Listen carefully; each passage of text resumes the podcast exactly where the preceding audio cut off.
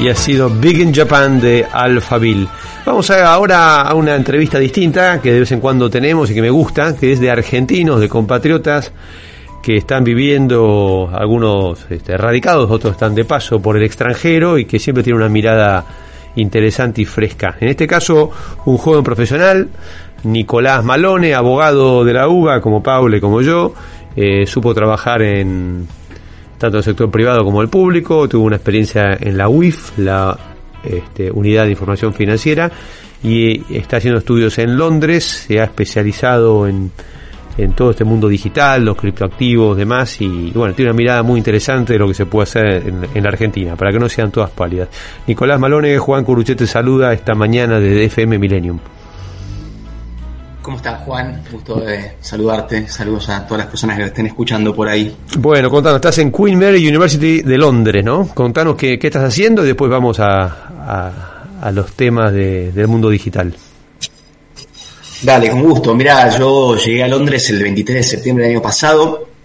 Eh, estando en Argentina, luego de irme de la UIF, hacer un paso en el sector privado, como dijiste, apliqué a una beca del gobierno británico, eh, del FCDO, que es la beca Achieving, es una beca bastante interesante, bastante generosa, eh, y al haber ganado esa beca me vine a estudiar acá, a hacer una maestría en Derecho Financiero y Bancario, que si Dios quiere el 9 de septiembre con las últimas entregas ya estoy terminando, o sea que el viernes que viene. ¿Terminás y volvés o no tenés decidido? Mira, eh, voy a volver de visita eh, y luego me voy a radicar acá. Ah, la flauta. ¿Por qué? Bueno, mira, este, mm, me parece que hay, hay, hay, varios factores, ¿no? Por supuesto que lo que te puedo decir, y obviamente nadie, nadie se va a asombrar, es que considero que en este momento Argentina está en un momento complicado. Este, no es que antes no lo estaba, sino Creo que lo perdimos. Estábamos hablando con Nicolás Malone, abogado argentino. Lo, lo sigo bastante, ah, por supuesto, que el país. Ya, se, se había perdido la voz. Bueno. Estoy acá. ¿eh? Sí, dale. No sé si me escuchas. No, ahora, ahora de nuevo, sí. Ah, perfecto, sí, puede ser por, por la conexión. Sí. No, mira, lo que te decía es que, que obviamente que lo que sigo desde acá, obviamente, si bien yo me fui a una situación del país complicada y hace tiempo viene así, creo que esto no, no, no es alentador para volver. Y en segundo lugar, obviamente, que, que particularmente para lo que hago yo, acá hay mucha más perspectiva de trabajo, mucha más perspectiva de desarrollo, es un mercado más grande, con lo cual hace sentido bueno, estamos con algún problema de, de conexión. Estábamos hablando con Nicolás Malone, abogado argentino que está estudiando en la Universidad de Londres, pero hemos perdido la, la conexión. Aprovecho para, para una reflexión. Eh, esta semana falleció el ex premier de la Unión Soviética, el último mandatario del régimen soviético, Mikhail Gorbachev.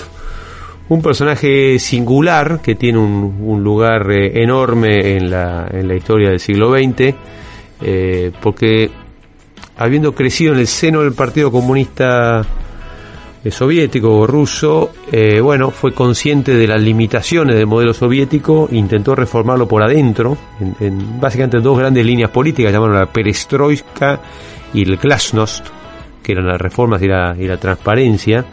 Eso llevó a un clima de libertades donde al poder expresarse no solo los rusos, sino las 15 repúblicas socialistas soviéticas y los países de Europa Central o de Europa del Este que estaban del otro lado de la cortina de hierro, eh, bueno, ese afán de libertad que tiene el hombre eh, fue por más, fue por más y terminó este, cayendo el régimen soviético. Y la virtud enorme para mí de Mikhail Gorbachev, que ante esa situación, a diferencia de sus predecesores, eh, no salió a reprimir y aceptó que, que, el modelo estaba superado y aceptó aceptó que la libertad triunfaba, ¿no? Así que yo creo que es un héroe por lo que no hizo, porque no puso los tanques, no, no fue este Praga del 68, Budapest del 56, este, no fue la cara horrible y criminal que el comunismo había tenido, sino que dejó triunfar la libertad con sus costos, con sus sinsabores. Eh, Rusia la pasó mal cuando cuando abandonó esa falsa seguridad y se desmoronó todo y al día de hoy todavía estamos viendo los remesones de eso, pero pero la alternativa de seguir con los gulags era era mucho peor. Bueno, hemos retomado la conversación con Londres con con Nicolás Malone, que me interesaba que nos contara su visión de este mundo digital, criptomoneda, lo que está ocurriendo y lo que podría haber en Argentina, lo que podría suceder eh, en materia de, de inversión, de desarrollo, oportunidades de empleo, si Argentina también eh, ve esa tecnología, el blockchain específicamente, que es la tecnología atrás de los criptoactivos, eh, como una oportunidad. Así que, ¿qué tal, eh, Nicolás? Retomamos la conversación y entonces contanos en qué te estás focalizando a nivel laboral una vez que termines tus estudios. Eh, David, perdón, ahí por, el corte de conexión, supongo que esta, esta red es un poquito más estable. Mira, yo eh, vine acá a estudiar una maestría en Derecho Financiero y Bancario, este, y creo que lo bueno que tiene esta jurisdicción, que esa es una diferencia que por ahí sí veo con Argentina, es que tiene un approach un poquito más este, proactivo y un poquito más de interés con respecto a todo lo que vos dijiste, la industria de los criptoactivos, particularmente la tecnología del blockchain, la posibilidad de emitir monedas centrales de un banco central. Así que mi idea es seguir especializándome en eso, estoy escribiendo algunas cosas, creo que algunas cosas son bastante aplicables para Argentina en un futuro. Eh, me encantaría poder el día de mañana llevar estas ideas al país o, colaborar de alguna forma a la medida que haya un interés, ¿no? Que eso es un poquito lo, lo que hablamos. Me parece a mí que, eh, por supuesto que esta es una industria bastante nueva y que como todo lo nuevo puede generar un poco de miedo, pero está cada vez más claro que es una industria y una solución que está creciendo muchísimo, está creciendo muchísimas soluciones. Y tristemente lo que tengo que decir es que la crítica que podría hacer quizás Argentina es que en los últimos cuatro años, eh, o bueno, no cuatro años si querés, pero los últimos tres años, si bien la adopción de esta tecnología, no solamente en todo el mundo, sino también en Argentina, fue totalmente increyendo, en Argentina en temas de regulación no escribió una sola palabra. Y eso es un problema. ¿Por qué? Porque en definitiva, mira, yo el otro día estaba revisando, hay una empresa que se llama Chain Analysis, que hace varias cosas, pero particularmente se dedica a todo tiene que ver con esta, con esta tecnología, decir que después podemos decir brevemente de qué se trata, pero posicionó Argentina dentro de las 10 principales jurisdicciones de uso de criptomoneda. Con lo cual, vos, ahí ese dato te habla de un mercado que está activo y un mercado que existe, ¿verdad?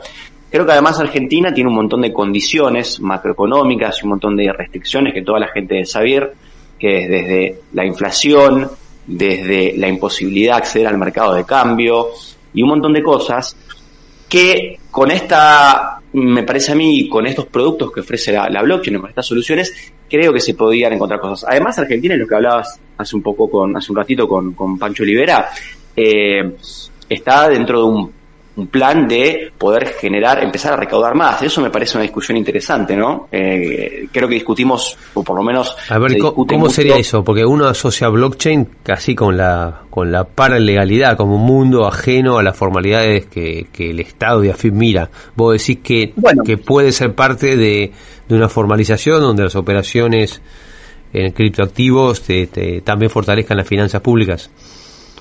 Absolutamente. Mira, todo lo que no. Evidentemente, el mercado está activo y el mercado funciona y en Argentina funciona muchísimo. Ahora, ¿por qué está dentro de la paralegalidad? Y bueno, porque evidentemente no hay una regulación y con eso nos perjudicamos todos. ¿Por qué? Porque es primero una desprotección hacia el usuario, que es importante. Si bien este, los grandes casos han habido escándalos y han habido grandes problemas que tienen que ver desde estafas, que son los menos, hasta problemas de desarrollo, eh, pero la realidad es que no solamente se, hay que proteger al usuario, sino también hay que generar las condiciones de inversión, que es un poco lo que venías hablando antes. Creo que Argentina, por sus condiciones macroeconómicas, por su este, situación de mercado, tiene la potencialidad de convertirse en un hub, en una, una jurisdicción pionera para recibir todo este desarrollo que en casi todos los lugares, en muchos lugares del mundo está explotando. Por ejemplo, acá en Londres, este, vos lo que tenés, para llevárselo a la gente en cosas del día a día, ¿no?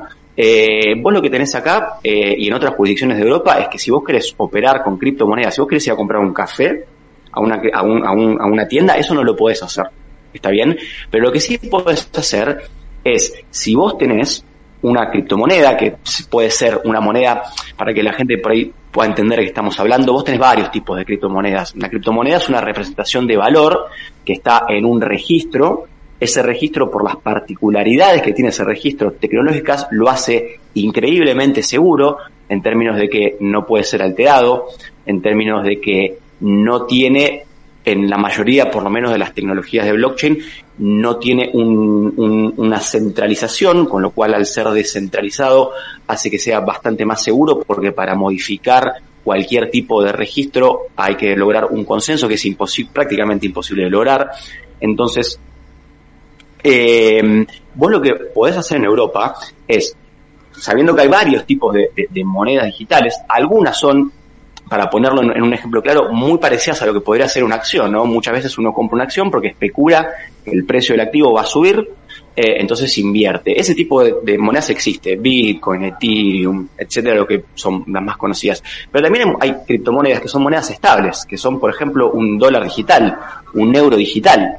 Hoy Argentina, el, ciudadano de pie, tiene una restricción muy, muy grande para poder acceder a una moneda fiat, una moneda del Estado fuerte como el dólar, el euro, y acá la cosa sería distinto. Ahora, la realidad es que mm, el gobierno argentino, las regulaciones argentinas, muchas veces con esta mirada desde el miedo, o de mirar al sector privado con recelo, o pensar siempre cómo de uno o de otro lado nos van a generar algún perjuicio, está, está desaprovechando una oportunidad de generar capital de trabajo, de generar inversión, de generar liquidez en el país. De, mira, en Europa del Este, por ejemplo, varias jurisdicciones lo que están haciendo es generar hubs de eh, y condiciones para que la gente, para que las empresas vayan a obtener licencias a, a, estos, a estas jurisdicciones. ¿Esto qué quiere decir? Las empresas hoy, cuando operan, generalmente el principal problema que tienen es los bancos le piden que de alguna forma estén regulados en algún lado, para darles un poquito de tranquilidad y un poquito de, de certeza que están operando con alguien serio y que este, tiene, bueno, cierta, nada, ciertas, eh, tiene cierto cumplimiento de ciertas reglas. Ahora las jurisdicciones lo hacen porque son, este, defensores de esta tecnología, lo hacen porque con eso saben que generan trabajo, lo hacen porque con eso saben que para crear una empresa en la jurisdicción tiene que poner una cierta cantidad de capital, que se puede este, este, generar un lock-up period de cierta cantidad. Entonces, es entrada genuina de divisa y con eso se genera un montón de efectos de cascada, ¿no? Mejores en los, mejoras en los sistemas de pago, creación de empleo genuino. Eh, Argentina mm, tiene el mercado activo, pero además tiene que apostar a mirar hacia afuera, ¿no? Si, tienen, si sabe que, si se sabe que en el mercado, el sector privado, yo tengo clientes en el sector privado y te puedo decir que buscan esto, si se sabe que hay grandes actores que están buscando lugares donde poder sentar sus bases, sentar su, su cuartel general, eh, invertir, traer capital, bueno, Argentina en definitiva lo, lo debería ver con, lo, esto lo debería ver. Pero también hay otros usos que me parecen muy interesantes para, para comentarte, que tienen que ver mucho con la jurisdicción argentina.